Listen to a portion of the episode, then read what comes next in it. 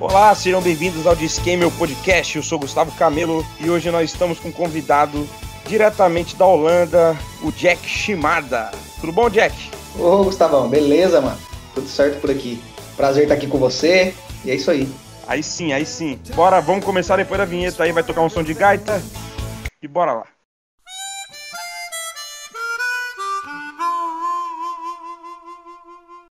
Ô Jack. Diga. Se apresente. Cara, então, meu nome é Diogo, Diogo dos Santos Shimada, né? Mais conhecido como Jack aí desde, desde a adolescência. Tenho 30 anos, é, cheguei na casa dos 30 e, cara, sou de formação, sou engenheiro mecânico. Que mais? Tenho 30 anos, palmeirense, tô numa fase boa, né, em relação ao futebol. Basicamente essa é a introdução, mas é, Graças a Deus, né? Você é palmeirense. Quando eu te conheci, a fase estava péssima. Pois é, foi, foi um longo, longo período de fase ruim aí, mas agora, agora tá legal, tá gostoso. Então, ganhando bastante título aí, tá legal. Mas vamos falar de coisa que importa, né? Ô Jack, que tipo de profissão te levou pra Holanda? Você foi levado como escravo sexual pra luz vermelha ou, ou você trabalha com outra coisa? Na, no coffee shop, tá zoando. Mas é. Não, cara, na verdade, o que, o que trouxe a gente para a Holanda, falando na prática assim, foi a minha esposa, a Paula, né? Quem... Porque a história foi mais ou menos assim: ela, a gente tinha a vontade de, de vir morar na Holanda. Na real, é, ela tinha mais. Morar na Holanda não, né? Mas morar na Europa em si. É, essa vontade nasceu assim mais com ela, no coração dela, desde que ela morou na Suécia por seis meses.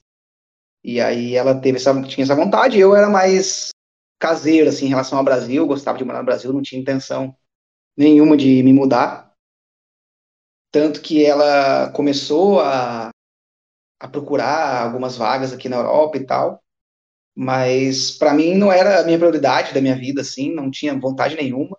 Então a gente meio que discordava um pouco nesse ponto, e aí nada meio que acontecia, né? Foi bem até impressionante a história porque a partir do momento que a gente alinhou e começou a buscar as mesmas coisas, sabe? Antes, porque antes ela queria muito, eu não queria, e ela tentava meio que por conta própria, mas nunca dava certo, sabe? E aí, no momento que a gente sentou e conversou e decidiu, não, realmente é o, o plano para nossa família, é o que a gente quer, é o que o, é o nosso objetivo, e aí sim as coisas começaram a fluir. Mas antes disso, só abrindo parênteses, é, a gente fez uma viagem, pra, a gente foi para Alemanha e para Noruega. E aí, isso na cabeça dela era um jeito de me convencer, de me mostrar, porque eu nunca tinha vindo para a Europa antes, né? Então foi um jeito de me convencer e de mostrar como era a vida na Europa. Sim, viemos como turista, mas só para eu ter uma ideia, assim, na cabeça dela era, ela queria me mostrar como é a Europa para ver se eu me apaixonava e tal. Eu acabei gostando, claro. E aí mudei um pouco de opinião e tal, e assim foi, ela foi me, me convencendo a sair do Brasil e procurar é, alguma coisa aqui para esses lados da Europa, para o velho continente. Legal, cara, eu não fazia ideia. Bom, legal. E você gostou? Cara, gostei. Depois que eu já tinha vindo para cá, né? Eu já tinha, depois dessa viagem que a gente fez em 2019, é, eu já tinha mais uma noção de como era a vida aqui, como as coisas funcionavam e tal, então eu já vim meio que sabendo mais ou menos, com uma visão de turista, óbvio, de como seria. Sabia que não ia ser fácil também, porque para as pessoas do Brasil, é, às vezes, tipo, ah, eles pensam que para a gente tá, tá tudo bem, que tá tudo certo, que as coisas deram certo na vida, tá morando na Europa, agora é, tá ganhando muito dinheiro e as coisas que isso tudo funciona, mas, cara, a gente costuma dizer, eu e a Paula, né, que morar na Europa não é para qualquer um, mas não no sentido no sentido pejorativo da coisa, né? No sentido, tipo, não é fácil, não é fácil morar na Europa. Parece, para quem vê de fora, parece que é fácil, só alegria, mas na verdade não é fácil. É muita coisa diferente, é outro clima, as pessoas são muito diferentes. Então, para a gente que é brasileiro, acostumado com oba-oba, com, com festa e tal, aqui já não é muito assim, as pessoas são mais frias, mais secas. Então, é, é, é, totalmente diferente, cara. Você sai da sua bolha e vai viver uma bolha totalmente diferente e até se adaptar é, é um pouco sofrido. Entendi. Então, tipo, não é, não é aquela. A favela venceu, não é bem isso, né? Certo, exato, não é, não é exatamente isso, não é bem isso. Em, talvez em alguns pontos, por exemplo, ah, na carreira, dependendo do emprego que a pessoa for, pode ser, sim, venceu na carreira, mas é difícil, cara. É assim, a, o tempo de adaptação é os, os, três primeiros meses, por exemplo, geralmente é muito tudo novidade, tudo é muito bonito, tudo é tudo é novo. Então, tudo que você você passeia no bairro, parece que você está, sei lá, é, num lugar totalmente diferente. Então, parece que você nesses três primeiros meses é tipo, nossa, venci na vida, tô aqui na Europa, muito legal. Mas aí, quando passa esse momento, essa, essa esse pico assim de, de felicidade, de novidade e tal. E aí você começa a meio que cair na real, tipo, bom, tô aqui longe da minha família, os meus pais estão aí no Brasil, é, se acontecer alguma coisa, não posso simplesmente pegar meu carro e socorrer, ou se der saudade, não posso simplesmente pegar é, meu carro e ir lá visitar. E falta de os amigos também mais próximos que você construiu a vida toda também estão longe e tal. É, as pessoas acabam, você acaba se distanciando, não que a sua amizade esfrie, mas o seu contexto agora é outro, então você acaba ficando um pouco solitário, e aí tem o inverno aqui é muito rigoroso, então também é muito cinza, rigoroso, e você desanima um pouco de ficar saindo de casa e etc.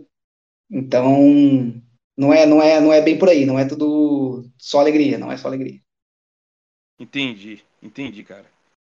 E qual foi o choque cultural, assim, Jack, que você sentiu, tipo, você falou que as pessoas são frias, né? Acho que isso aí pode ser alguma coisa. Mas você teve alguma coisa que você ficou tipo, pô, que coisa, isso não vai acontecer aqui. Você teve alguma coisa assim? Ou, ou alguma coisa que aconteceu aí não acontece aqui no Brasil de jeito maneira, sabe? Teve alguma algum exemplo assim que você pode dar? Cara, as... tem várias coisas que são muito diferentes, mas em relação ao choque do lado positivo estando aqui na Europa é, em relação à segurança, como você falou, que você vai perguntar ainda, talvez seja um, assunto para o próximo tópico, mas a parte de segurança, eu não me sinto em nenhum momento com medo ou inseguro saindo na rua, a hora que for, de madrugada, é, saio de bicicleta, meia-noite, uma hora da manhã, volto para casa, no, com o celular na, na mão, ouvindo um fone, e não me sinto nem um pouco inseguro em nenhum momento.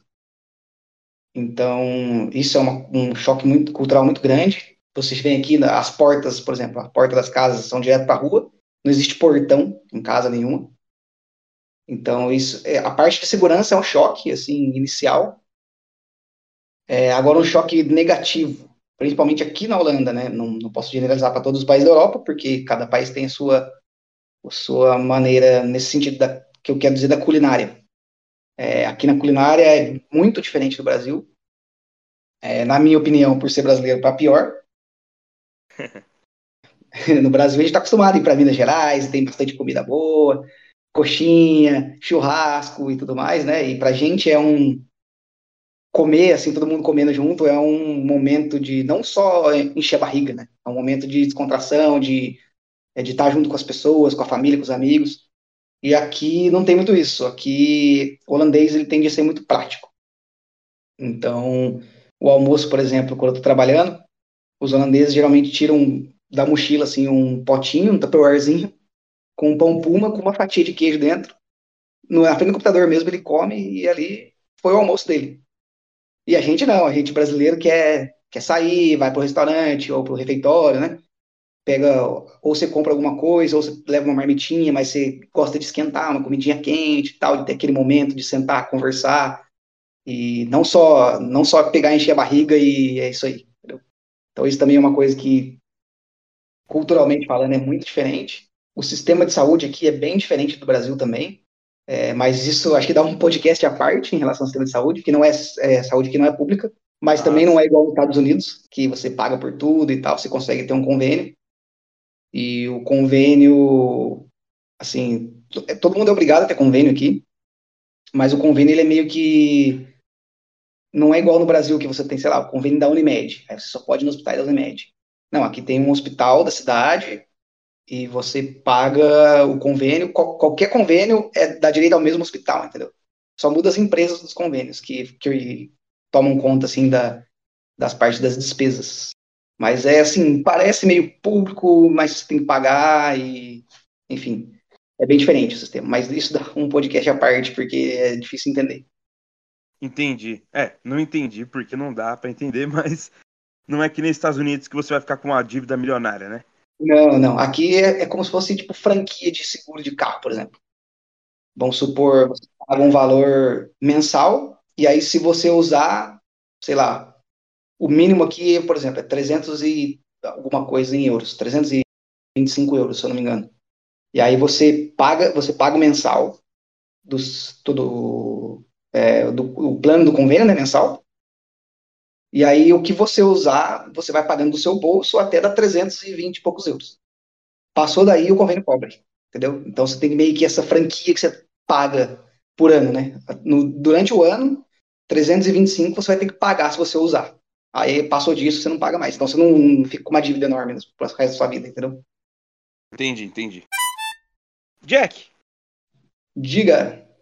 Você disse que você anda muito de bicicleta e realmente parece que eu vejo muito no Instagram as pessoas holandesas andando de bicicleta, tanto que eu vi um vídeo recentemente, parece que era Amsterdã no caso. Um tipo de um guindaste tirando do fundo de um rio, não sei nem se é o mar, né? Enfim, tirando um monte de bicicleta, tudo do rio. Eu acho que é por causa do vento que é forte aí, né? Que elas devem ter caído. No caso, a poluição dos caras não é nem com, com papel é, e garrafa pet, é com bicicleta. Já aconteceu de você perder alguma bicicleta por ela ter caído no lago? Não, não. Na verdade, realmente, esse, provavelmente esse vídeo de Amsterdã, e são os canais de Amsterdã que são famosos, né? Então a, a cidade toda, ela é não rodeada, mas ela é cheia de canais, cidade, e acontece mesmo por causa do vento e tal, as bicicletas caírem. Deve ter caso também de, sei lá, de alguém jogou a bicicleta lá, não quer mais e tal, mas acho que geralmente é evento mesmo, que derruba as bicicletas dentro do canal. Cara, é, você já viu acidente de bicicleta aí? Já, inclusive eu já sofri acidente de bicicleta. mas é. Bom, respondendo sua pergunta, a primeira pergunta, é, a bicicleta aqui é o principal meio de transporte para todo mundo. As ruas, principalmente nas cidades, é, nas grandes cidades, as ruas são todas projetadas é, para bicicleta. Ou seja, se você vai de um ponto A para o ponto B, o caminho mais curto é o de bicicleta. Se você for de carro, você dá uma volta enorme, e tem muita rua contramão e tal, e é mais difícil. Eles facilitam o máximo para você andar de bicicleta. A estrutura aqui, se eu, aqui na verdade, eu acho que eu fiz uma pesquisa uma vez, que aqui é o segundo país do mundo melhor para se andar de bicicleta. Mas não só perdeu para a Dinamarca, se eu não me engano, mas porque aqui ainda tem alguns furtos de bicicleta e na Dinamarca tem menos. Mas em relação à estrutura de ciclovia e tudo mais, sinalização e etc, aqui é o melhor do mundo, o melhor lugar do mundo para andar de bicicleta. Então, basicamente isso. Todo mundo tem uma bicicleta, todo mundo anda de bicicleta. Eu hoje tenho cinco bicicletas. Ô, louco! A bicicleta é o principal meio de transporte aqui na Holanda. Cara, você tá com cinco bikes, você nunca imaginou que você ia ter tanto, né? Pois é, no Brasil eu lutava pra ter uma, mas cinco eu e a Paula, né? Cada um tem duas, teoricamente, e aí dão quatro, aí uma mais eu comprei uma bike esses dias pra dar o upgrade na bike que eu tinha e provavelmente vou vender uma das bicicletas, fique com quatro. Pô, sabe o que, que eu vi essa semana, aqui no Brasil, obviamente? Uma coisa que tinha na nossa época, aquela bicicleta Maria Mole. Sei, nossa. Isso aqui eu nunca vi aqui, cara. Eu vi na Dutra, o moleque tava andando de Maria Mole no acostamento, sim, andando bem pra caramba, cara. Mano, deu uma nostalgia. Na nossa época era Guidão Cachorro Louco, lembra disso? Lembra, Guidãozão Cachorro Louco, tipo motoboy, né? É. Aquele guidão motoboy, ou guidão cachorro louco, é guidão de motinha CG, de entrega, né? É, exatamente, exatamente. Inclusive eu tenho uma moto a minha última bicicleta foi roubada em 2016, quando a gente reformou minha casa. A gente ficou sem portão por dois dias. Colocamos umas madeiras lá. Daí, 5 da manhã, alguém entrou. Daí, eu, minha mãe ouviu. Nossa, faz seis anos isso, quase sete. Daí, ela ouviu alguém. E roubaram a minha, que era mais velha. Tipo, tinha uns seis anos só na época, a bike, sete anos. Uhum. Roubaram. Uhum. E a da minha mãe era nova, cara. Levaram a minha que o amortecedor nem funcionava mais. Nossa. Essa semana um amigo meu se mudou e eu cuidava muito dos cachorros dele, dele me deu a bicicleta. Top, agora você tá andando de bike.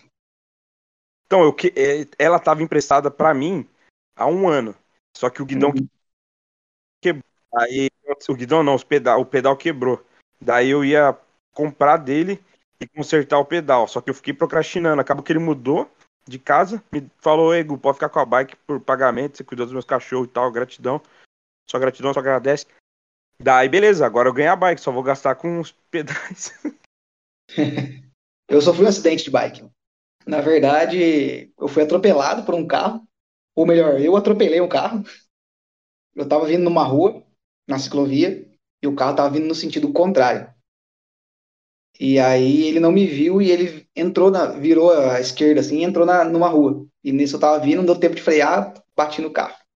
Aí eu quebrei, resumindo a história, né? Quebrei o, o para-brisa do carro com o meu cotovelo. E aí eu tive que ir pro hospital porque o vidro quebrou tudo, né? E aí ficou um monte de caco de vidro fincado na minha pele, no meu braço. Aí eu tive que ir pro hospital e lá a enfermeira tirou com, veio tirando com uma pinça, assim, caco por caco. Mas foi assim, dos males o menor, só que eu não, não quebrei nada, não podia ter acontecido outra coisa pior, né? Tava de capacete, tava também de óculos, poderia ter entrado, sei lá, algum vidro no meu olho, e tava de luva também. Esse dia eu tinha pedalado, os- eu tava voltando, que eu tinha ido com um amigo pedalar para outra cidade, então eu tinha pedalado 70 quilômetros. Eu tava voltando para casa, aconteceu esse acidente. Mas, graças a Deus, não poderia ter sido muito pior, então não, foi dos males o menor, assim. foi só, só os cortes mesmo com vidro. E foi isso. Eu Já usei o, o convênio aqui no hospital. 325 dólares. Euros, Eu, eu, euros, asterisco. Cara, mas você já viu acidente de bicicleta batendo em bicicleta? Eu nunca presenciei, cara, nunca presenciei, mas eu tenho, tem várias histórias, né? Como o pessoal anda de bicicleta, todo mundo anda de bicicleta quase todo dia. Tem várias histórias de bicicleta batendo em outro na curva, sabe? Um fez curva muito aberta, não viu, o outro tá vindo do outro lado da, fazendo a curva ao contrário, bateu um de frente pro outro. Tem bastante, acidentezinho pequeno assim, tem bastante. Mas é bem sinalizado, é bem dividido assim, tem mão, né? Porque isso acontece geralmente quando é mão dupla. Mas não é em todo caso. Geralmente a ciclovia é do lado da mão do carro, e aí o- quem tá vindo ao contrário é do outro lado da rua. Então é mais raro isso acontecer, de uma bike bater na outra. Eu acho engraçadaço, mano. É engraçado. Mas dá dó, cara. Acho que foi antes de ontem. Eu tava indo trabalhar de bicicleta, tava eu e a Paula indo junto, que a gente trabalha na mesma empresa hoje, né? Não- acho que eu não contei essa história, mas ela veio pra cá pra trabalhar na minha empresa, eu fiquei desempregado, pedi demissão na, aí no Brasil, e aí depois de nove meses eu consegui na mesma empresa que ela trabalha. Aí hoje tá, graças a Deus, tá nós dois na mesma empresa e seguindo a nossa carreira aí de engenheiros. E aí a gente tava indo trabalhar, e eu vi uma, três velhinhas assim na, numa rotatória, e eu acho que uma delas tinha caído, uma velhinha.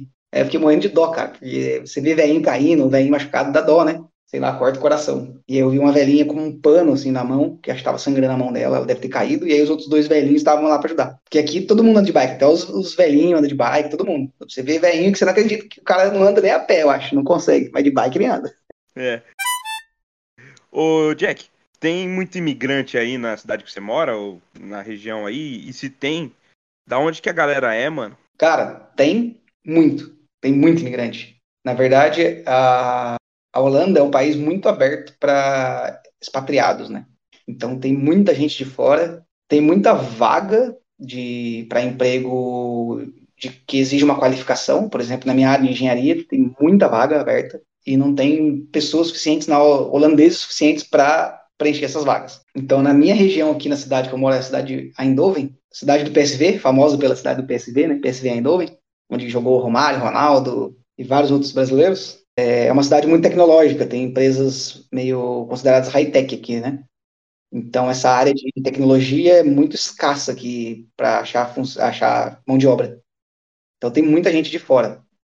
No meu time, por exemplo, se eu não me engano, a gente tem 10 ou 12 pessoas. Tem um holandês no, meu, no time todo. Tem um.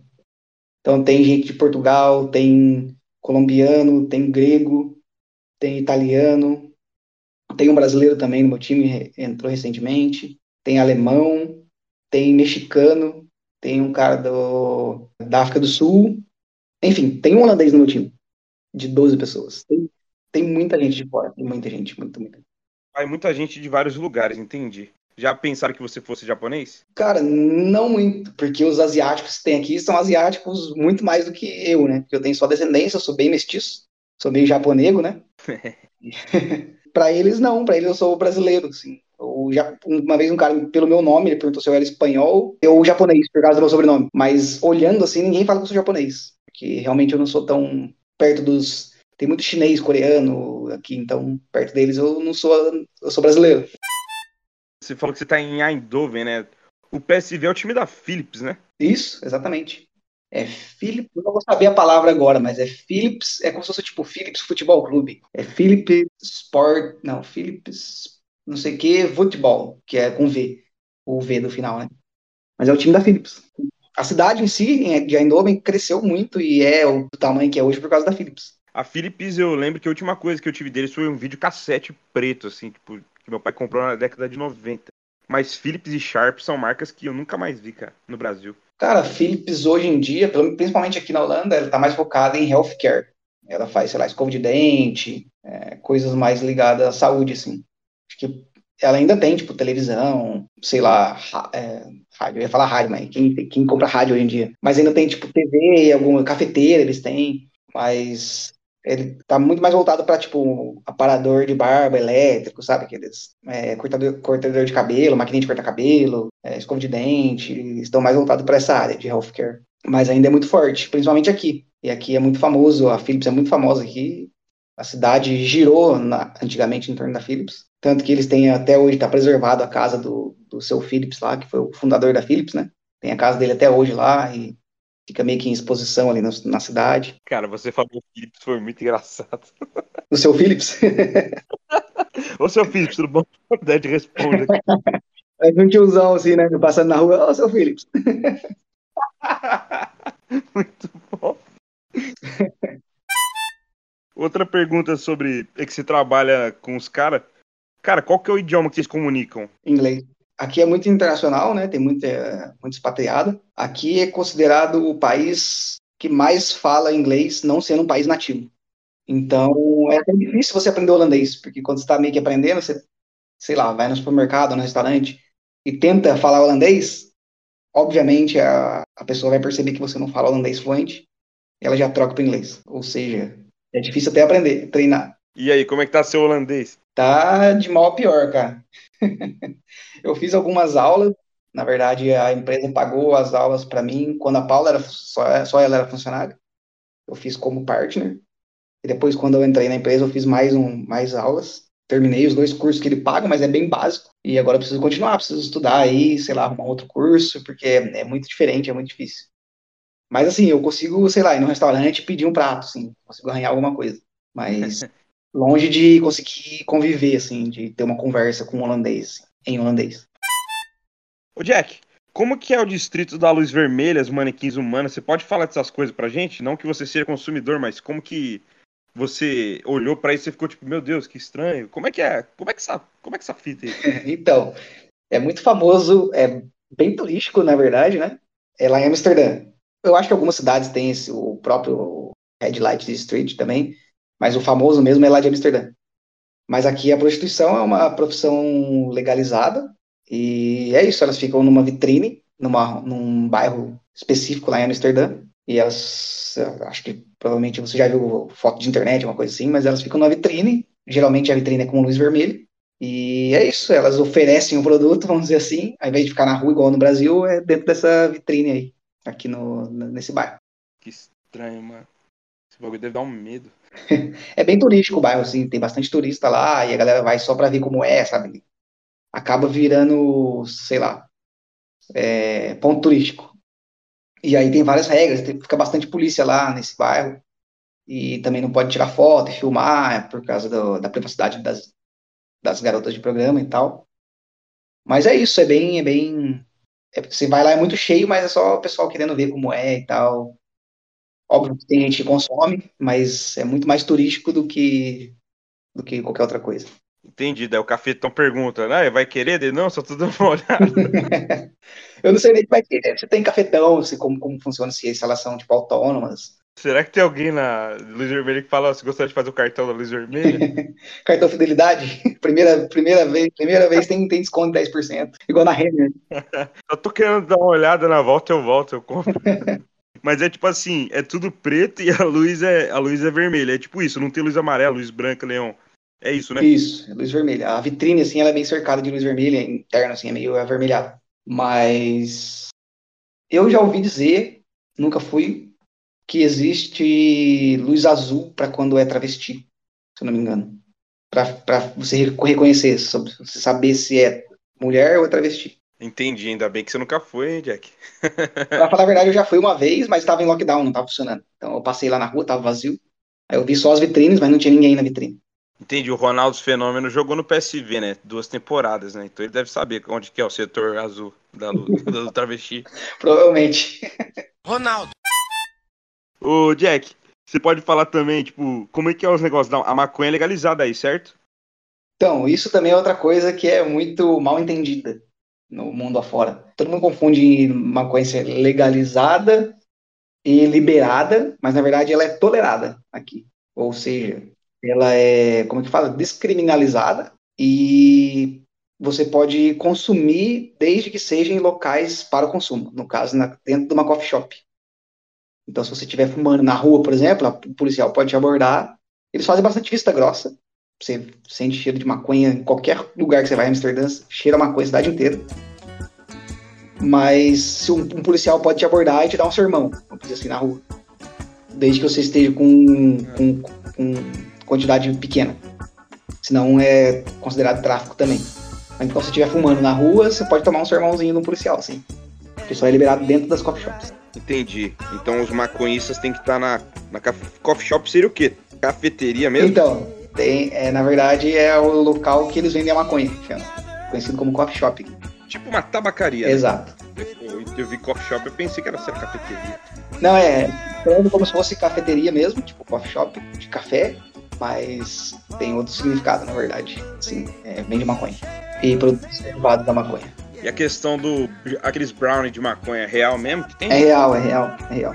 São, é, geralmente é cookie brownie de maconha e é real. Existe, vende nas coffee shops, é bem normal, assim. Principalmente em Amsterdã, que é bem turístico. E tem outros produtos também, mas tem vários produtos que não tem o.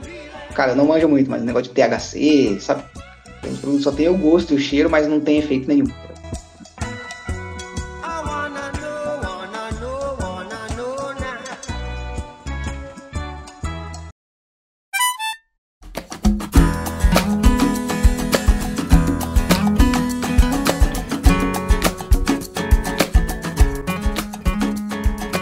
Jack. Diga. Já foi assistir jogo do PSV? Fui, cara. E aí, como é que é a torcida? Como que é a galera do PSV? Como que. A torcida mesmo, as organizadas? Como que é? Então, eu já fui em alguns jogos diferentes, tipo o jogo do holandêsão aqui, do Campeonato Holandês, time. É, Eredivisie, contra times menores. Fui também num, tipo, uma Copa da Holanda, como se fosse tipo Copa do Brasil aí contra times menores também. Então, assim, nesses jogos, é que aqui na Holanda é, é o Ajax e o PSV. Fora isso, não tem outro time que brigue com os dois. Então é muito discrepante. O Fire... Oi? O Feyenoord... É bom, é bom, mas ainda assim é um, é um degrau abaixo ainda do, do PSV. Mas é um time que tá ali, assim, é outro escalão, mas ele tá sempre ali também, sim. Mas é mais Ajax e PSV e o Ajax também tá um degrau acima do PSV hoje em dia. Então, esses jogos que eu fui, que o mais. É, jogo mais fraco, assim, com os times mais fracos, é, a torcida não inflama muito e tal. Assim, até estranhei, eu falei, nossa, se fosse no Allianz Parque, que a galera ia estar tá alucinada, não para de cantar o tempo todo, mas aqui tava meio, sabe aquele joguinho de comadre, parecia amistoso? A torcida cantava um pouquinho, aí parava, aí saiu o gol do PSV, aí a torcida começava a cantar. Aí, tipo, os jogos é tipo 5 a 0 PSV. Aí nesses jogos, sei lá, assim, eu fiquei meio tipo, nossa, Brasil, futebol é mais, mais pegado, assim, né? A torcida canta o jogo todo, mesmo que for um time menor.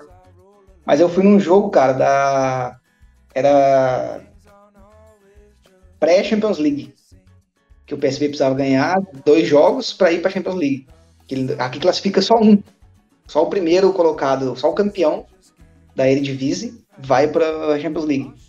O segundo vai para pré-Champions League. Que é o playoff. Isso, a playoff. Aí o PSV pegou o Mônaco na, no primeiro playoff e eu fui nesse jogo. Aí contra o Mônaco, aí, aí eu vi, tipo, um jogo importante com a torcida. Aí a torcida inflamou, sinalizador tudo mais, saía gol, era copo de cerveja voando para dentro do campo. E é isso aí. Aí aqui pode vender cerveja dentro do estádio. Então, contrário do Brasil. Aqui eles tomam bastante Bavária, que é a mais, tipo, a escola do Brasil é a Bavária aqui. Mas não é a mesma Bavária que tem no Brasil, é diferente. E é cerveja holandesa ou é da Alemanha? É a holandesa. Na verdade, aqui, cara, é, é muito forte. É que essa, essa Bavária é tipo a Skol. Mas a galera que toma cerveja mesmo aqui é muito cerveja belga.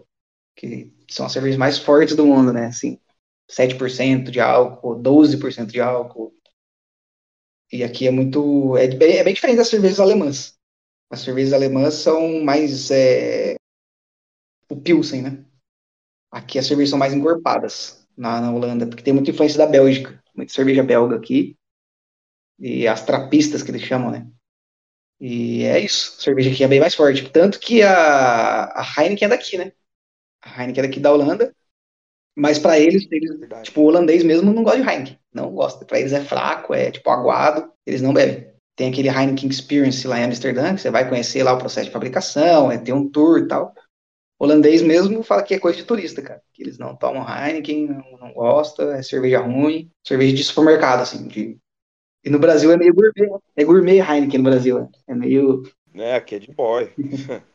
Mas, tipo assim, a Holanda, a Alemanha, a Bélgica são países que já faz mais de 500 anos que tem essa cultura, né, de a arte da fermentação na, da cerveja.